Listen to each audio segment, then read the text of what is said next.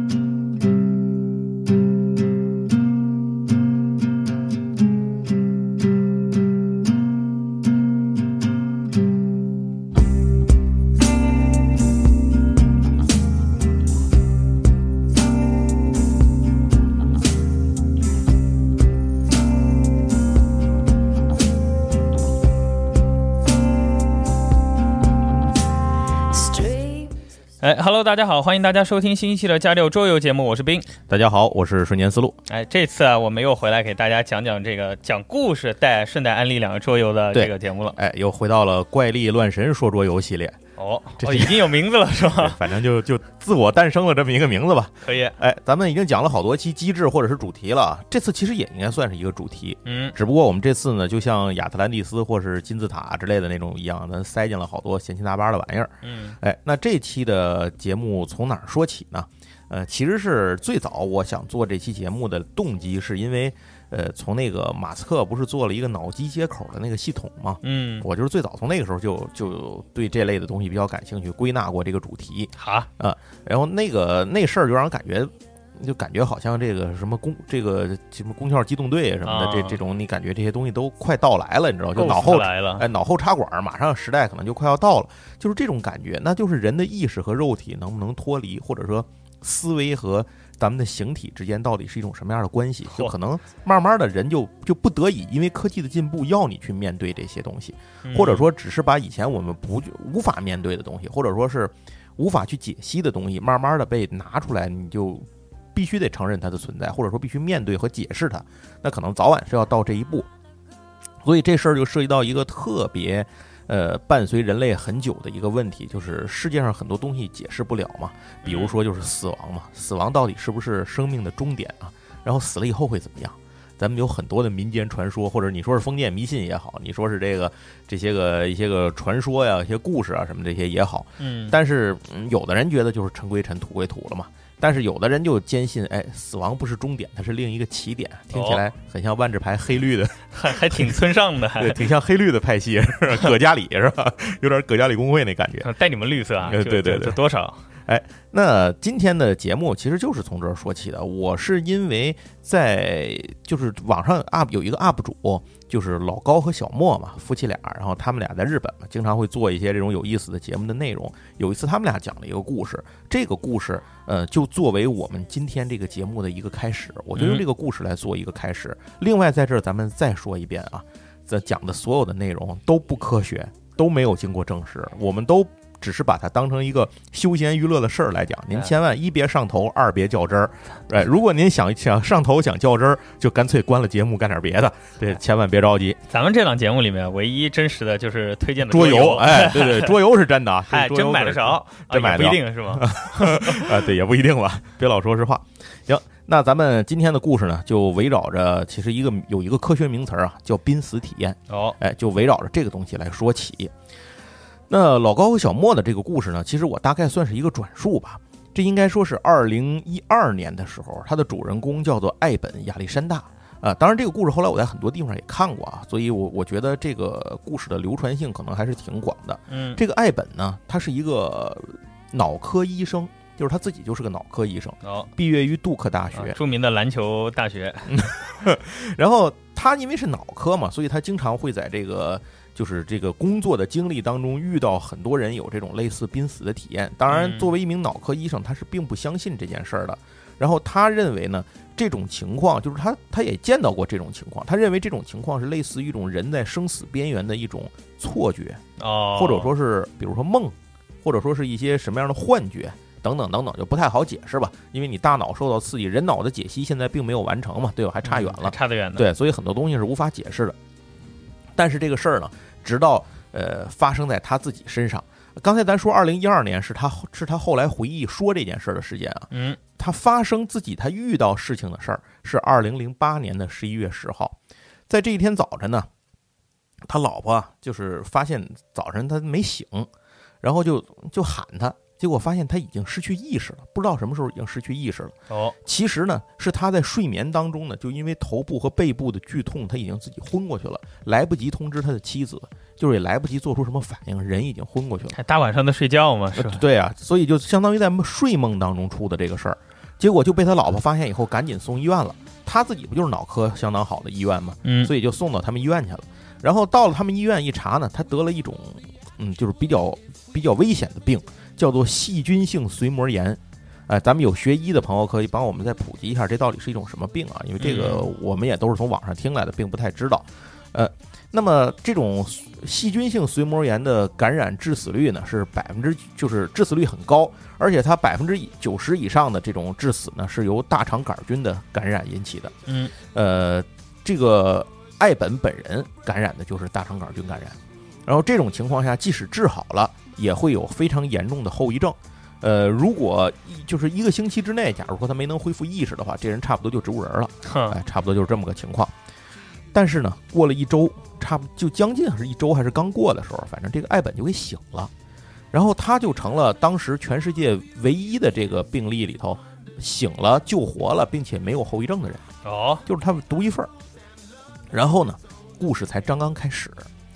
这个这个艾本本人啊，他在醒了之后呢，就嗯就是他他醒了的第一件事情是干嘛呢？他是回到了自己的医，但不他不就是那个医院的嘛，嗯，去查他当时抢救期间的脑部扫描记录。结果这个记录显示，他当时确实是没有意识，就是脑波没有任何反应，他没有什么这个脑部的活动。换句话说呢，他那会儿并没有在做梦，就是没有在出现这种梦境什么的这种状态。嗯，然后按理说，在这种情况下，大脑没有工作呢，也不会有幻觉和记忆。所以这个时候呢，这个艾本才跟他老婆讲了这么一件事儿，就是说他讲的是什么呢？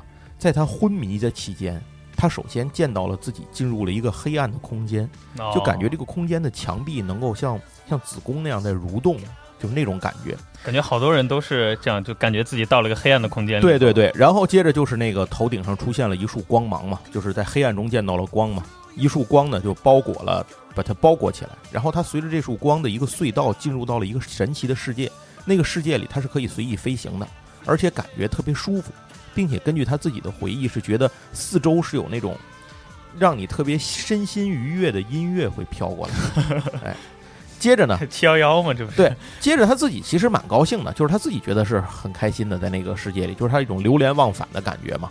但是出现了一个，就是他身边飞来一个年轻的女性，这个女的告诉他呀，在他的世界里还有人在等着他，他现在不应该来这儿，他还应该回去。嗯，所以他就飞进了一个云朵里头，那个云朵里是另外一个世界，就是跟刚才那个就不一样了。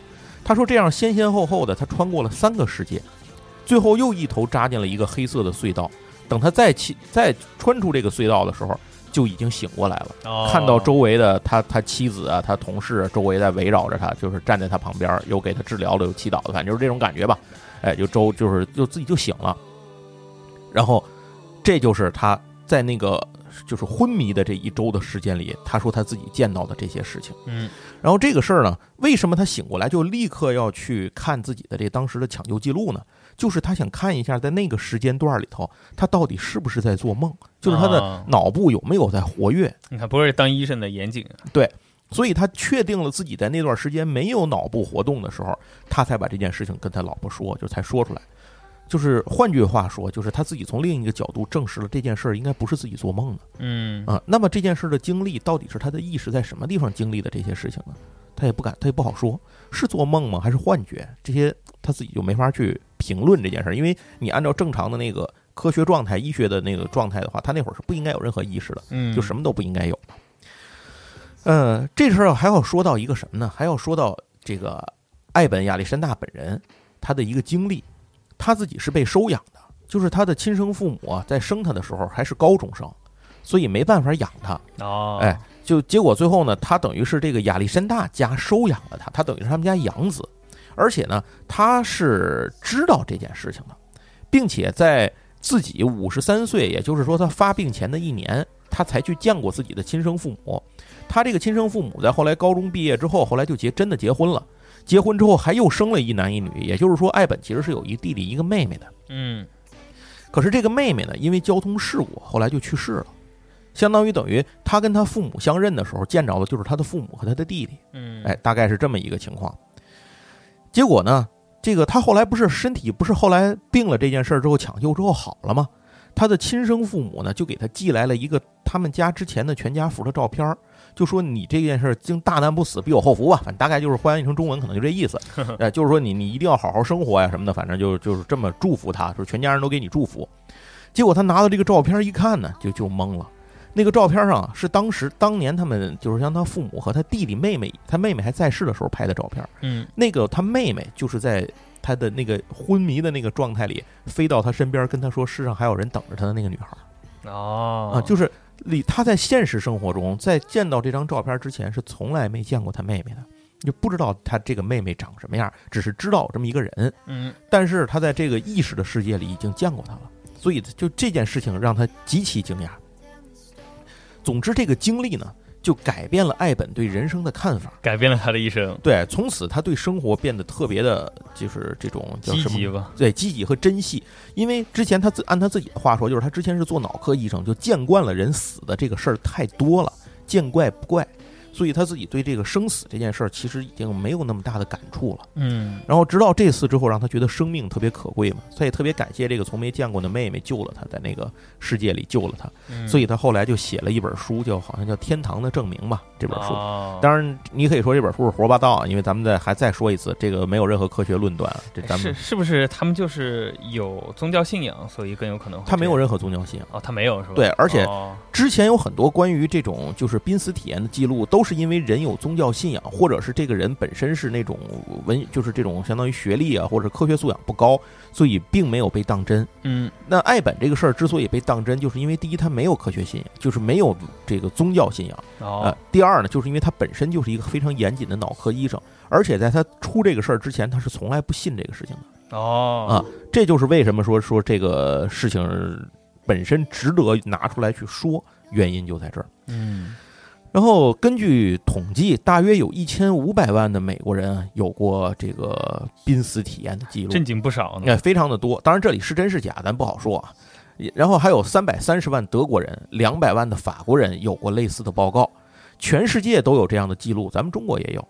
这似乎是一种非常普遍的人类的现象。然后美国医学会呢整理过相关的案例，结果就是美国全国各地都有濒死体验的报告。嗯，不是说集中于来自某一个地方，也不是来自于集中的某一个群体，比如说你都是信教的人，并不是，或者说都是学历高的、学历低的也都没有，这个年龄分布啊什么的也都非常广泛。嗯。所以现在就产生了一个科学问题，就是濒死体验到底这个东西是真是假，是胡说八道还是真实存在？那这件事儿现在感觉上有点超过了我们的科学和医学的认知水平啊。是，哎，因为你医学上判定一个有没有意识的时候，这个是不是他的意识还在某一个地方存在呢？现在就没法说了。就看他脑活动嘛，但他脑也没有活动。啊，对，也没有活动。这个故事讲完之后呢，就引出了我们第一个游戏，就是如果假设说人人肉体形体消亡了之后，人的精神还存在的话，那是不是就是魂儿呢？是吧？就说俗点儿啊，不知道是不是就是魂儿。哎，咱们这个第一个游戏的主人公呢，因为他就是个魂儿。这个故事叫《诡秘庄园》，哦，出的年头啊有一些年头了，但你现在肯定能买着，有中文版，然后还有扩展，它是阿斯莫蒂出的，哦，能支持二到七个人，人还挺多，是一个聚会向的游戏。这个游戏比较特殊的是呢，它虽然是个合作游戏，但是是一群人，是是应该算是，如果是七个人玩，那就是六加一。怎么讲啊？抓鬼呗。不是，这个故事说的是很早以前有一个人啊，在这个庄园里头被害了，但是他死不瞑目，所以呢，他就想找出真凶啊，把自己这个案件就是找出真凶，给自己当年这事儿一个交代。哦，但是他是个鬼，你知道吧？等于他就灵魂不散嘛，所以他就想办法通过托梦的方式招来了七个，就是另外六个灵媒。哎，感觉像现在好多那种剧本杀店里的本子，对对对对，就是就是这个，但这个比那会儿早，比这些东西早多了。我怀疑很多都是这种改出来的，你知道吗？嗯，哎结果这个六个灵媒呢，到了这个庄园里头生活之后呢，他的鬼也不能跟出来直接跟你说话，说或者跟你跟你聊天，这个不可能，他就只能每天在灵媒睡觉的时候，用托梦的方式向他们展现一些片段。怪瘆得慌。玩过只言片语吧？啊，给你一幅画，那个卡牌都是画面，跟只言片语差不多。然后拿着这些画上有很多的符号，他就试图通过这些鬼，就试图通过这些符号，让这些灵媒知道他们他想让他们知道的信息。然后这些灵媒呢，就要通过推导这些东西，哎，大家一起商量啊，一起一起聊天啊，反正就是，总之就是把这个梦境卡上的这些个线索都给捋出来，最终找出当年的凶杀真相到底是怎么回事儿。哎，就是这么一个游戏。这个游戏啊，那咱实话实说啊，容易两极化。怎么讲啊？哎，如果你玩游戏的所有人的脑洞都在一个频率上，这游戏还挺好玩的。怕的就是其中有人脑洞不在一个频率上，啊，跟不上了。不是他只要你猜信息的时候猜偏了，这事儿就不容易拉回来了。哦，哎，最终就是大家就猜不出来，所以就是容易产生这种问题。呃，鉴于玩这个游戏的时候呢，这个一群人差不多就是那种平时比较熟悉、波段差不多的人一块儿来玩。因为这里有注意一点，那个鬼魂是不允许说任何话的。哦，他没法用语言说，哎，孙子错了，嘿那，那 不能不能说，推个东西打他啊，对对，你只能只能这样，就站来给你一嘴巴，一会儿掀桌就打起来了。然后，总之就是这个游戏其实就是这样，大家通过这个鬼魂来交代自己梦境的方式，通过托梦让你在睡梦中见到画面，哎，嗯然后去找到当年推演出当年的这个犯罪的线索，并且找到真凶到底当年的案子是怎么回事儿。哦就是这样一个游戏。游戏很简单，现在能买着，大家可以去有兴趣可以找一找。但是还是那话啊，这个游戏不推荐这个脑波段差异太大的朋友们坐在一块儿玩，那那就玩不出什么乐趣来。嗨，就找找熟人呗。哎，对，就关键是你大伙儿得这个波段差不多、脑洞都差不多的熟人，哎，这样玩起来会比较有意思。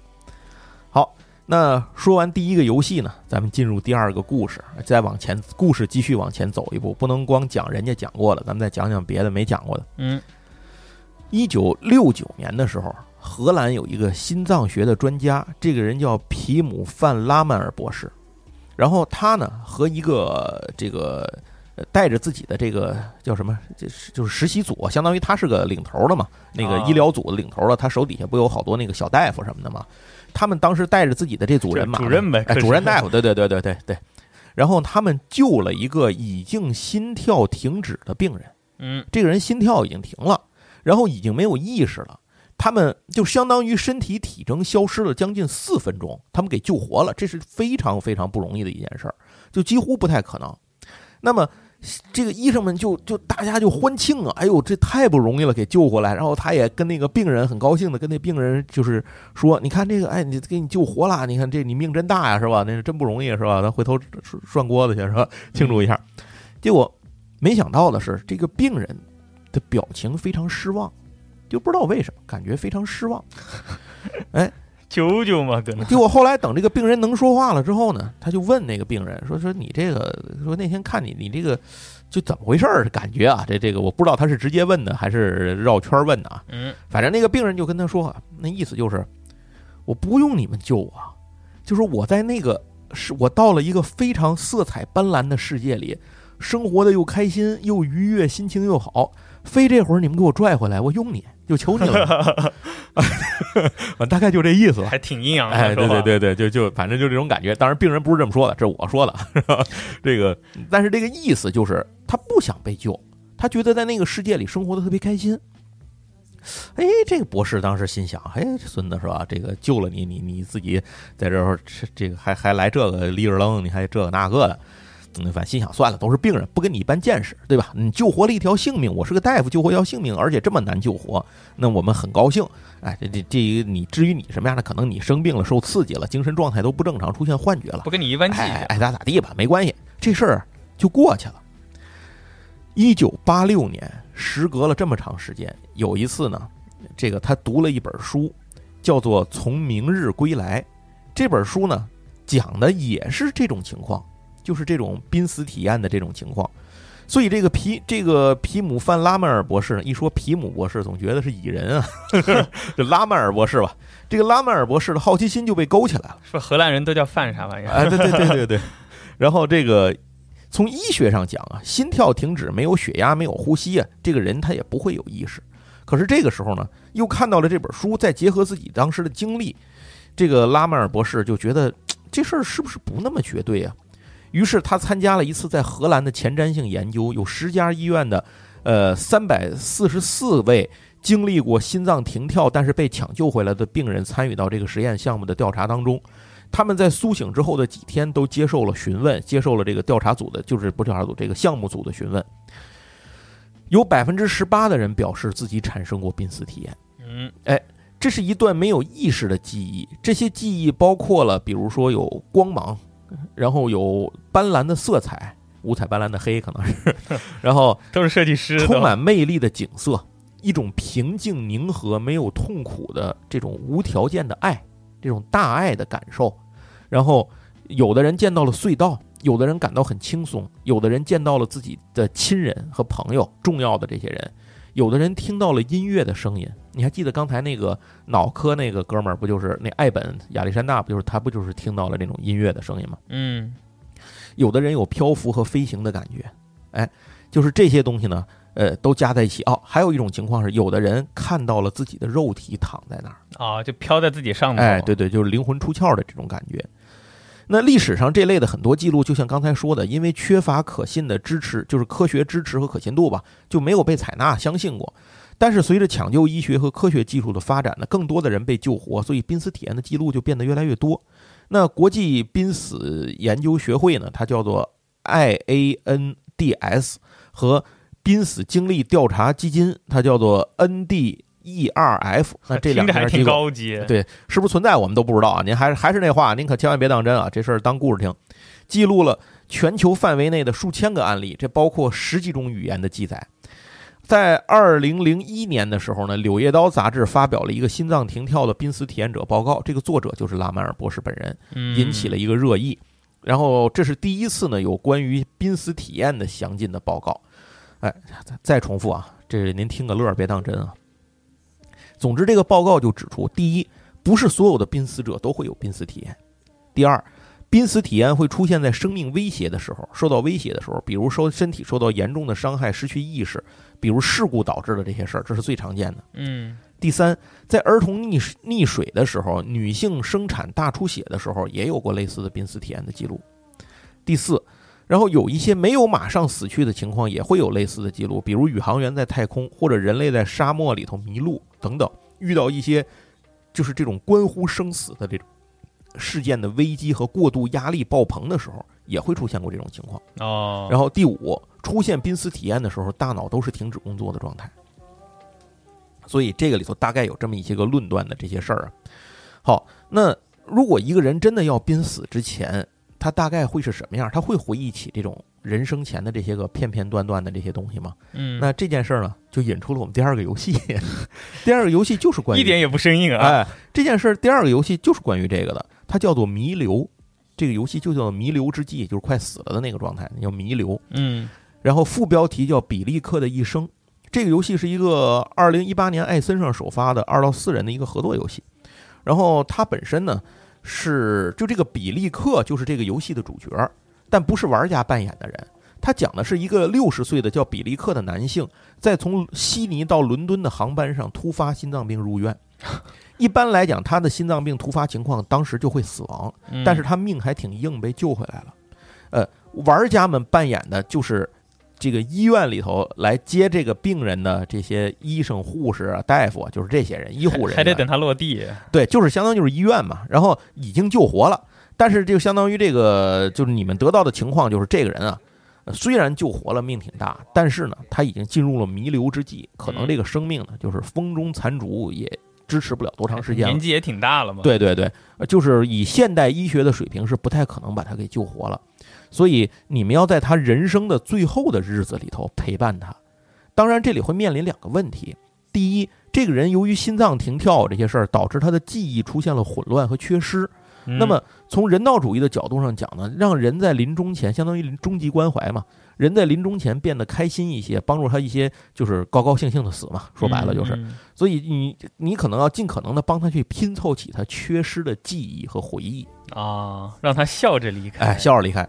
但与此同时，因为人的生命的时间只有这些，他的身体在不停的恶化。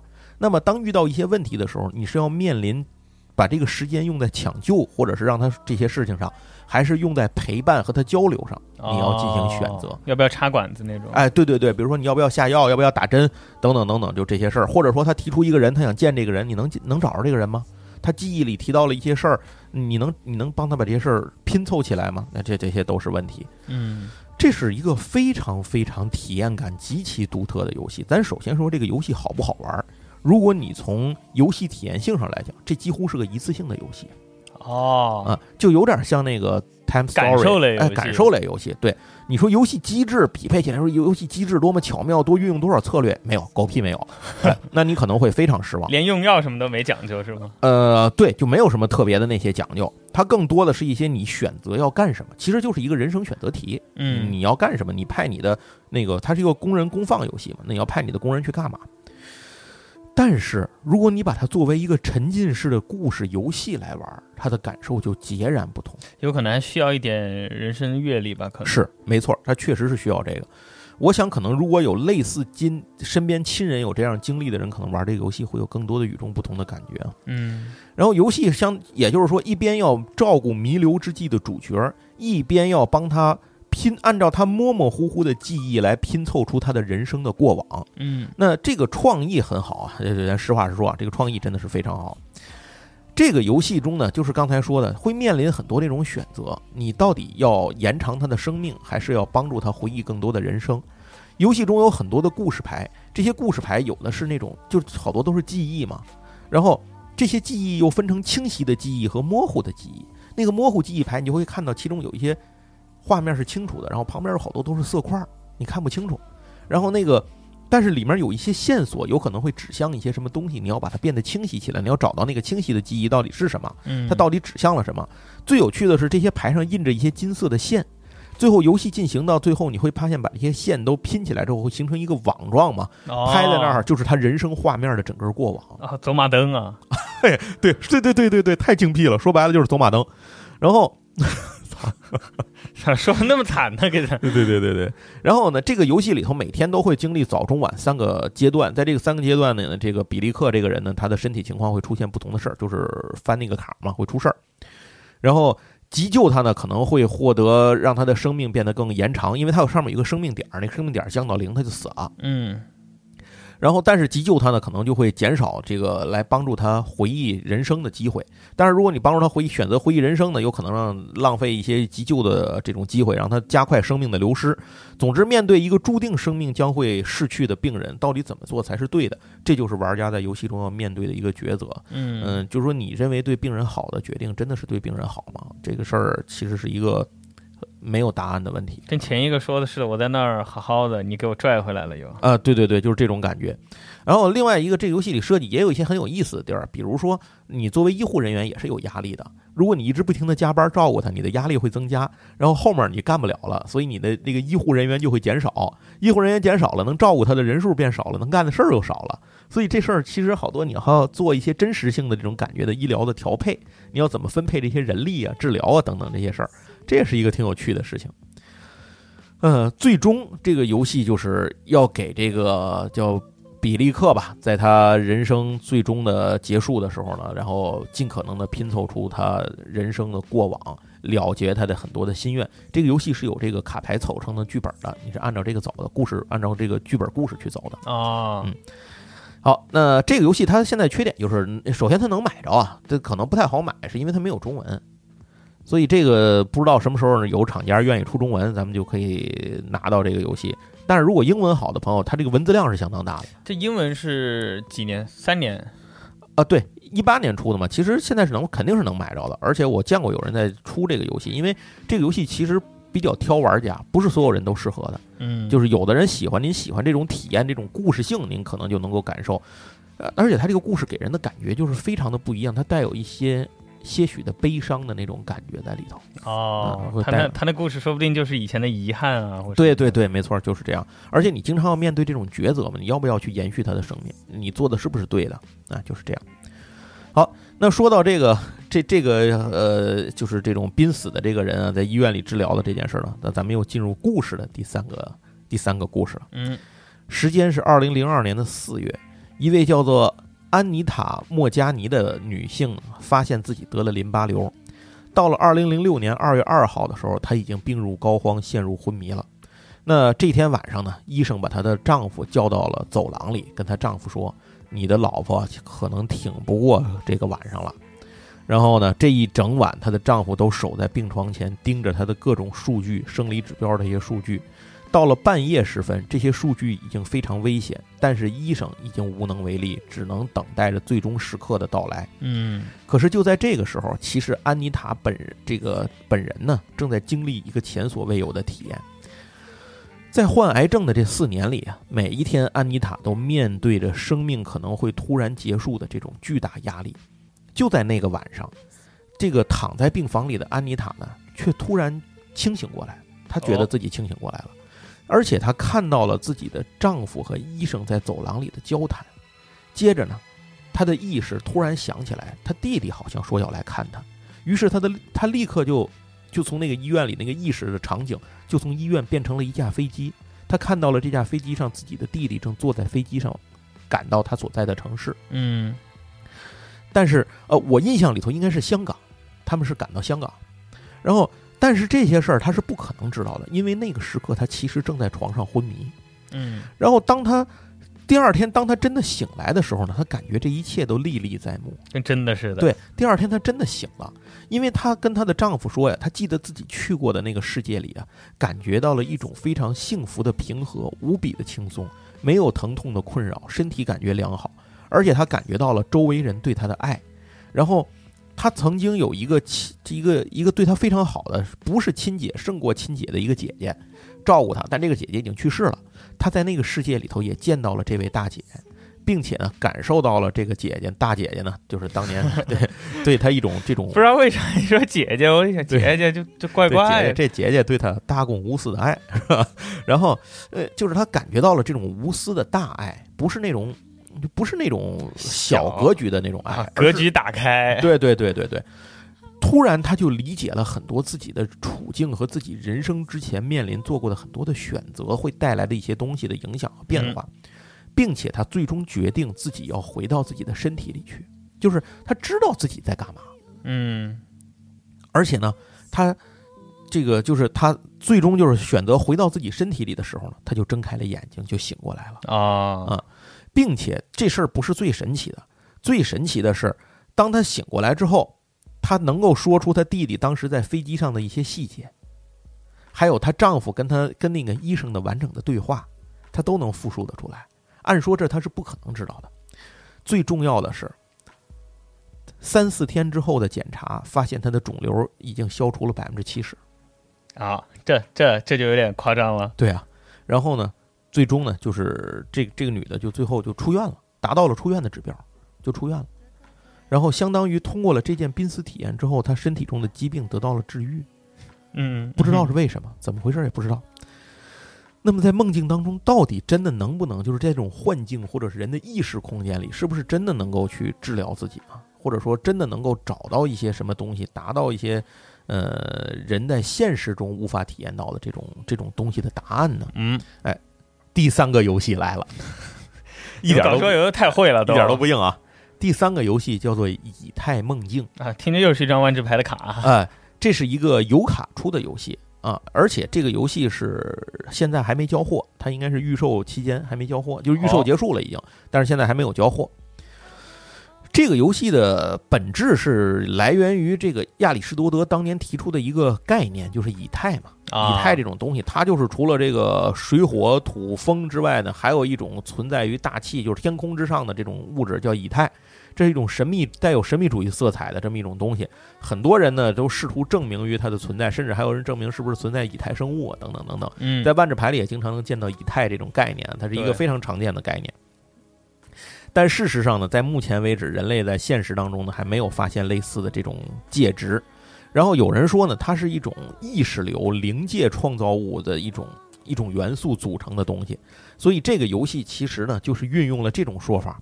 这是波兰游戏工作室 AR 呢，在二零一八年之后，就是他二零一八年不是出了一个游戏叫做那个《阿瓦隆陨落》嘛，就是什么《堕落圣杯》是吧？嗯啊，嗯，那个不是当年创下了 KS 的这个后来 KS 的这个冠军嘛？哦，这个 AR 是是他们公司的他名字，他们公司对一个波兰为是那个啊不不是啊不不是增强现实，那个公司的缩写叫 AR，是一个波兰公司。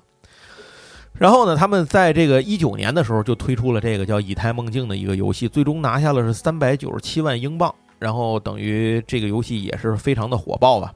玩家呢是是作为一个入梦的灵魂，就相当于是一个进入以太境的一个灵魂，你没有躯体和完整的记忆，就是你连一个整事儿都不记得，一切都是支离破碎的。要回想起来，你自己从哪儿来到哪儿去，要干什么，就只能操控着你自己在游戏中的这具身体呢，像梦游一样游走于一个个荒诞的场景当中，哦，去搜集资源和证据，获得梦的启示，来揭开你身处的谜团。大概是这样。嗯哎那游戏开始时候，每位玩家还要根据自己操纵的角色和喜欢的风格呢，选择两个不同的面具。这个每个面具背后都印着一个这个能力吧，相当于你只有选完这个面具之后，才能呃查看自己的能力是什么，以及对你的角色能起到怎样的帮助，相当于一种可变玩家能力的这么一个设定。那每个角色都有一个自己独特的套牌，就是这个牌库，以及由三十三个章节的故事串联起来的梦境地图。嗯玩家在用自己的牌库和不同的场景进行交互来推进游戏，也就是说，这其实是一个嗯含有 DBG 元素的这么一个游戏，就是牌库构筑的这么一个游戏。每次轮到玩家行动的时候呢，他就可以把自己的手牌扔了，然后抓四张牌，反正就是调整牌库，你就知道 DBG 这个这个意思就行。但是玩家是有可能在梦境里头受伤的，任何一个队员受了第八点伤害，你这个梦就醒了，重做梦，梦从从头来。对不起，您前面都白玩，重来。嗯那就是这样的一个游戏。这个游戏最大的特点，我个人认为，第一个就是它的采用了在梦境当中支离破碎的这种状态，不断的去寻找你的完整的这个真相的这么一个过程，这是第一。嗯第二就是它这种荒诞的，但是又有些恐怖，但是又不完全是这种感觉的这么一种美术设定、世界观的设定。然后第三个就是这个公司是做模型出家的，哦，对对，他们家的模型非常好。又卖玩具了，对，当然了，基础版里头并不带几个模型。如果你一般来讲，你一看，我操，这一片模型里头这几个模型真牛逼，百分之九十九的情况下，他们应该是要需要扩展的，啊，呃，就是需要你额外要买的。所以，如果你只买基础版的话，其实模型不是太多，但是它的扩展里提供了茫茫多的模型，所以茫茫多的模型也当然。决定就提供了茫茫多的呃怪物啊、剧本啊这些个可以玩的东西啊等等等等，但是你喜不喜欢呢？这事儿就仁者见仁，智者见智了。总之，这些个这个游戏的美工，首先说是没话说的，嗯然后这个模型的设定啊，这些都没话说。至于游戏本身，它具有很大的他说叫创新性，但是有的人玩起来呢，感觉又就是玩不进去，但是有的人就觉得很好，所以这种东西可能以这种意识为主题的这种这种比较虚的这种主题来做的游戏，挑人，哎，感觉好像都比较挑人啊，是是是不是你真的会喜欢？刚才我说的那个弥留也是，也不一定，如果你不喜欢这种沉浸式体验，你可能会觉得这游戏挺没意思的啊，就是这种。那这个游戏呢，就是我要说的第三个游戏了。呃，咱们相当于这游戏其实也一个一个变得复杂，这个游戏比前面那两个要复杂多了。嗯，接下来咱们进入第四个故事。这个第四个故事的主人公啊，是一九九一年加入印度空军的飞行员，叫做阿图尔·德斯潘德。大家知道印度空军的一个特殊能力就是坠机嘛？哎，那么他的经历呢，和刚才前面说过那个阿妮塔不一样。他呢，是一九九九年九月八号在执行飞行任务的时候，飞机失事了。然后呢，他被弹射出飞机，好，这都被弹射出来了。对，就是他不是那个不有弹射座椅吗？那飞行员就把他给弹出来了。但是他之前呢没有经历过类似的情况，所以手忙脚乱。然后这个他自己并没有操作，按照他自己后来的回忆，他从来没有操作过这个弹射操作。不知道为什么在那个关键时刻，飞机把自己给弹出来了。在弹出来之后呢，因为他准备不足，这个阿图尔呢就陷入了一种昏迷当中。后来根据他的回忆是，他在那段空那段时间里，看到了人生中最为美丽的景色，看到自己的飞机如同落叶一样飘零，然后坠落在地上升起火球。但是奇怪的是，周围没有一丝杂音，充满着一种平静。这段时间很短暂，然后在降落伞还没落地的时候，他的意识就已经回到了身体里。然后这个他担心自己非常。就是他担心自己掉下去会正好掉在那个飞机燃烧的残骸里嘛。嗯。结果这个时候突然来了一阵风，把他横向吹开了将近二百米的距离，然后他就落到那个地下。直升机来了把他救回去的时候呢，他就昏过去了。嗯。在他昏迷醒来的时候，医生跟他说，他的脊椎的五节脊椎都有问题。哦。那五节是不是已经连到尾椎了？我我也不太懂啊，反正就都有问题，有五节啊，反正反正啊啊不不可能，那那那个还真的是不知道是哪五节，也没细说。总之骨折的地方有很多，受了好多内伤。嗯，那大夫那意思就是说，未来他的情况可能每况愈下，甚至无法拿起像一一本重点的书这样的东西，废了呗，就废了。结果呢？这个阿托尔不是之前做了一个那个陷入意识、失去意识的那个那个状态里头吗？嗯，结果后来他就觉得在那个意识的状态里给他的一种暗示，就是他是可以自愈的，就是他身体是能好的，没事儿。结果果不其然，后来随着时间的流失呢，就是他的治疗呢，到他出到他就是做这个，这是一个纪录片儿，到这个纪录片儿来拍他的时候，他已经能够抱起二十二公斤重的东西了。哦，这么精确？对，就是。怎么说呢？这相当于也是一种被归入了濒死体验之后的人体自愈现象的一个记录哦。嗯，所以到底是不是能够出现这种事儿？就是说，还是说他跟那个事儿完全没关系？就这人就就就命好，就天赋点儿好，他他就是恢复了。十个人八个人九个人都死了，就他恢复了。那这事儿也不好说，你赶上了对吧？世界之大，无奇不有嘛。嗯。但是这个他又事实的是，他又确实说自己当时看到了那些情况啊，等等等等那些事儿。所以这事儿到底怎么样呢？并不知道。虽然在这个现实当中，我们的研究没有什么这个不知道是怎么回事儿，但是我们依然可以回到桌游里来探讨类似的问题。第四个要介绍的桌游呢，叫做《疯狂黎明》。这个是之前呃跟我来这做过节目的那个老何，嗯，你记得吗？嗯嗯，哎，老何他的公司之前出的一个游戏，就果冻方块出的游戏，这个游戏呢中文版呢国内也有代理。那个原石桌游代理，但是因为英文版现在还在众筹。原石桌游听着跟鹰角的似的。因为这个游戏呢，现在还没交货，就是英文版还没交货，所以中文版就更还没有生产了，就是现在还在生产中，英文版还在生产期里头。嗯，这个游戏一共众筹了二百三十二万美元啊，是一个一到四个人的合作类游戏。它讲述了人类灵魂的秘密，就是玩家要选择不同的角色，每个角色都有自己封印在灵魂深处的秘密。游戏的过程也是让玩家去直面灵魂深处这些东被封印的东西的一个过程。哎，听这名字好像感觉不太像是这个主题的。它其实是有一些类库苏鲁风格的感受。之前他们做过一个游戏叫《疯狂深渊》，然后这是那个游戏同一个疯狂系列是吧？对，疯狂系列，这是那个游戏的同一个世界观。那个游戏是发生在近未来的，这个游戏呢是发生在一九二零年前后。哦，大概是这样。呃。游戏开始的时候，玩家就是你的角色会在一个，也是在一个一个很诡异的世界里头醒来，你会亲眼看到一些只存在于噩梦当中的东西。嗯，这些东西很诡异、很恐怖，但是他们，嗯，你又不知道他们从何而来，你也不知道自己从何而来，你感觉到自己的身体已经变得支离破碎的这种感觉。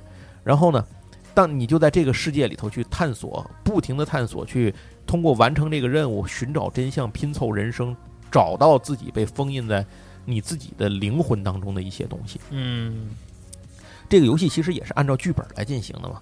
这游戏的过程呢，也你需要和其他人进行合作，然后呢，呃，大家一起来解决这些问题，面对各种各样的挑战。其实这是一个生存类游戏，就是说你想把怪都打死这事儿是不太可能的，呃，但是你需要找到在这种压力的情况下、危险的情况下，你如何去找到真相啊，找到你推进故事向前发展，然后去找到一条呃向前走的这种生存之路，大概就是苟下来呗。哎，苟下来，大概就是这种感觉。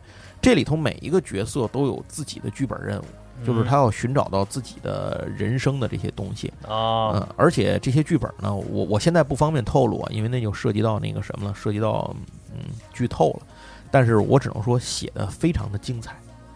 呃，比如说他有一个有一个女孩儿，然后她一直认为自己的姐姐是精神有毛病嘛，嗯，然后那个就把他姐姐关在阁楼里啊，等等等等。然后后来这个相当于这个故事进展吧，相当于他们跟他见他跟他的母亲也有一些分歧啊，等等等等。哦，但是随着故事进展，可能你会发现事情会不断的就出现反转，就是其实可能有病的那个是他。哦，我刚想说，对对对，但是但是这个事儿，你随着这个进展呢，在这个游戏的特点是。你随着你自己做出的一些决定、选择和这个路线的分歧，你可能会产生不同的结局。嗯有的结局可能会偏向的更好一些，有的结局会变得更加恐怖。嗯，比如有的人可能最终他就成为了代替了他害怕的那个魔王，成为了魔王，那就简单这么说吧。哦，哎，就成为了梦魇，成为了其他人的梦魇。有的人可能就是哎，这个中途找到了一些问题，牺牲了自己，然后去重新求得了和平，或者说求得了安宁，等等等等，这些都完全不一样。需要玩着游戏的时候，大家才能体验。嗯那这个游戏呢，里头应该是有有上百个模型嘛，而且都不一样。嚯，对，又是个大玩具包，对对，是一个大的玩具包。然后这个游戏本身呢，现在因为还没有交货嘛，所以英文版其实现在还是有，还在做那个 Play Manager 的那个阶段。我以为还在做模型呢。对，还在 Play Manager 这个阶段。然后后头大家在网上其实可以看到这个游戏的内容的。后头中文版的话，相信应该是在英文版完事儿之后，中文版应该也会正式开始吧，大概是这么一个情况。嗯那这个游戏其实最多的就是探讨了一件事儿：人的灵魂到底是什么？人为什么有灵魂？还是物质决定意识，还是意识决定了物质？哦，哲学了，忽然开始。对，其实就是这样。这个游戏讲述的就是这个事儿，就是人在直面自己灵魂的时候，可能会发现自己自己在物质世界里的这些很多东西，它有可能是在意识世界里的一些反射或者是映射。当你随着这个意识世界变得不断扩充的时候，你可能物质世界反而变成了虚的那个方面，意识世界变成了实的那个过程。嗯，就是大概这个游戏讲的这个，呃，更多的可能就需要大家自己去体验了啊。然后这个游戏肯定能买到，因为中文版还没卖呢。如果您乐意买英文版的，现在也可以上车。英文版现在还在还在开车的阶段，是可以继续加入的。那总之，咱们说完了这几个桌游之后呢，又回到咱们濒死体验的这件事情上来。嗯那真正说，你说讨论濒死体验是什么样的桌游，可能没有完全有。但是我觉得这些游戏，今天讲的这四个游戏，或多或少的，其实它都和人在意识、灵魂和物质肉体之间的这些关系进行了一些话题吧，相当于衍生出来的这些游戏。那么它可能跟濒死体验这件事儿呢，我觉得更为沾边儿。那么人这个濒死体验这件事儿，咱要说一句啊，不是所有的濒死体验者都都有。前面咱咱都说过了，不是所有的十八左右，百分之十八，就百分之十五到百分之十八吧，这样一个概念。而且大多数人经历的这个濒死体验的过程其实是类似的，他们都会被拉入到一个深渊里头，然后那个就是黑的这个空间里头。但是有的人呢，会经历一种负罪感，有百分之一到百分之二的人有这种就是这种体验，所以。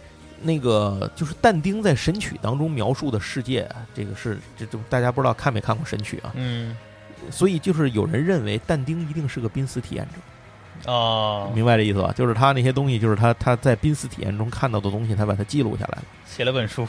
对，而且呢，离开身体的旁这个就相当于你这个意识吧，经常会以一个旁观者的角度看到自己的濒死体验的一个过程，就是看到自己，比如说别人抢救自己，嗯自己肉体躺在那儿，也就是灵魂出窍嘛。这些人，有的人呢会很恐惧，要回到自己的身体；有的人呢，经常一下还认不出眼前躺着人就是自己。然后还有的，但是大多数人会带来一种积极的体验，比如说是一种前所未有的自由，疼痛和痛苦都没了。那都会飞了吗？对呀、能够从他一般来讲，这件事情都是从天空俯视自己的身体，是一个俯视的视角。嗯大概是这样的。新的身体就是可以穿透建筑啊，可以和呃这个到处乱飞啊，但是却无法和现实中的那些人进行交流。大概这是一个共通的。在拉曼尔博士的报告里记录了一个四十四岁的男人躺被人发现躺在草地里，抢救了一个小时，然后护士当时为了插呼吸管，把他嘴里的假牙拔下来，然后顺手放在救护车上了。过了一个半小时，这个病人在医院里重新有了血压和脉搏，然后昏迷了大约一周之后，有一次呢，他醒过来了，就是说，就是突然间醒过来了。有一次呢，有一个护士进门来，相当于给他估计是检查或者是换药啊，或者什么的。嗯，他突然就说：“他说，哎，你把我假牙拿走，放救护车上了吧还记仇呢？？” 就是他记得这件事儿。然后护士就当时那护士就懵了，然后就说他他也不记得了，就是有点当时很着急嘛。他一说你是有这件事儿，说但是你那会儿没有意识啊，你是怎么知道这件事情的呢？嗯结果没想到，这个人不但说出这件事儿，他还描述了当时他被送上救护车之后发生的很多抢救他的细节。医院里那个急救室是什么样的？急救设备是什么样的？当时救他的那些大夫，大概有几个主要的大夫，比如护士，他记得的，长得什么样儿？大概是。嗯，然后那里头一些哪儿有个大概什么样的设备，是干什么？就是是长什么样的一个设备，放在一个什么样的位置上，全对。嗯所以他就说自己就是以一个第三方的视角在看待当时那个整个过程。哦看着他们在救自己，他也看见了那个假牙拔下来搁在那儿，所以他醒了之后，他记住这件事就是。那电子游戏的自由摄像机视角啊，对对对，没错，就是这个视角。还有一个就是刚才不是说濒死体验不有一些这个有这个自愈作用吗？然后还有更牛逼的作用，就是这个不知道真更不知道真假了啊。一九七三年有一个叫维基的女人，因为交通事故，这名字还挺牛逼的。交通事故她在车祸里头就被车给甩出去了，颅骨出现了多处骨折，严重脑震荡，陷入昏迷的濒死状态。他说他看到屋子里头呢，医生们在抢救自己。醒来之后，他能描述所有参与了抢救自己的人都长什么样。嗯所有急救室里设备的位置，他也能说。最重要的是，这女的天生是个盲人。哦，她当时车祸是坐在后排座上，那个车一甩，把她从后排座给扔出去了。这女的从长就是她是个天生的盲人，没有见过这个世界是什么样。按理说，呃，天生的盲人做的梦都是没有色彩的，因为他们没有见过颜色。但是他能够精准的描述出这些人都长什么样。在这个就是他是当时是早产出生的嘛，相当于他出生的时候呢，被放在了恒温箱子里头吸氧，结果呢，这个氧气呢，当时太纯度太高嘛，摧毁了他的这个眼球细胞和视觉神经，所以他从小生下来就没有见过东西。啊，哎，按理说他不会有这些什么救护车长什么样啊，急救室长什么样，还没有这个概念。你说咱们可能从图片、从电视上，或者咱们接触过了。对你像我胳膊受过伤，我我就进过急救室，就做过手术，我知道里头长什么样。嗯所以我我知道那些东西，那有可能我带入了一些幻觉，我就给说出来了。但这个女的是不可能的，因为她压根儿就没有见过。而且呢，这是她人生中第一次看到自己，她也看到了自己长什么样，见到了父亲给他的戒指，戴在他手上那个戒指是什么样子的。嗯哎所以这件事情呢，又被科学家、心理学家们称为叫做第七感。那这种事情这比第六感还高一感对呢。这种事情到底存不存在呢？我也不知道。那今天的这个时间大概也挺长的了，是吧？嗯，说的差不多了，我最后说一个关于我自己的事情吧。哦，我自己做过两个梦，我不知道梦跟濒死体验这种东西之间到底有什么样的关系啊？嗯，因为很多人都谈论过自己的梦境，我有两个梦让我印象非常深，到今天为止。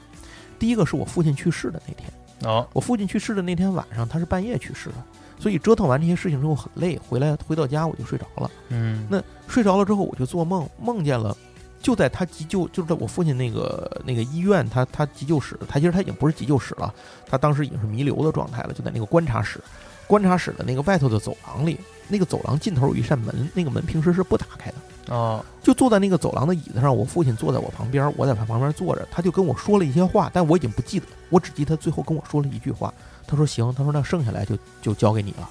哦，然后他就站起来了。那个门一打开，外面是一片金色的世界，你整个世界都是金光闪闪的。充满了那种明亮的阳光的流动的金色。我现在都不太好用语言来形容，但是那个画面，我现在一闭上眼就能想起来。哦，嗯，就是那个画面。然后他就走到那个金光里头，我就醒了。我们总说有人说家里有亲人去世的时候，在梦里头会不会交代几句话？嗯，我也不知道是不是这种概念对我造成的影响，让我做了这个梦，还是说这个梦本来就应该存在，还是说他以一种意识的状态沟通了一些意识层面的东西？听着挺像光之继承者的。对我，我不太好说，我真的真的我也不知道其他的咱们的听友有没有朋友有过类似的梦境的这些东西，有哎兴趣可以留言跟我们交流一下。大家也可以在评论区写下自己的故事。另外一个是第二个，最后一个吧，咱就说一个，就是我第二个梦是我印象很深的，就是我梦到过自己的死亡。哦，我梦到过自己死了之后，就而且是被烧、被火化，就是在火焰当中。我当时的感受是啊，原来世界就是这种温暖的感觉，被火化是这种感觉，是一种很温暖的状态，嗯一，点儿也没有疼痛感，很就很舒适的那种感觉。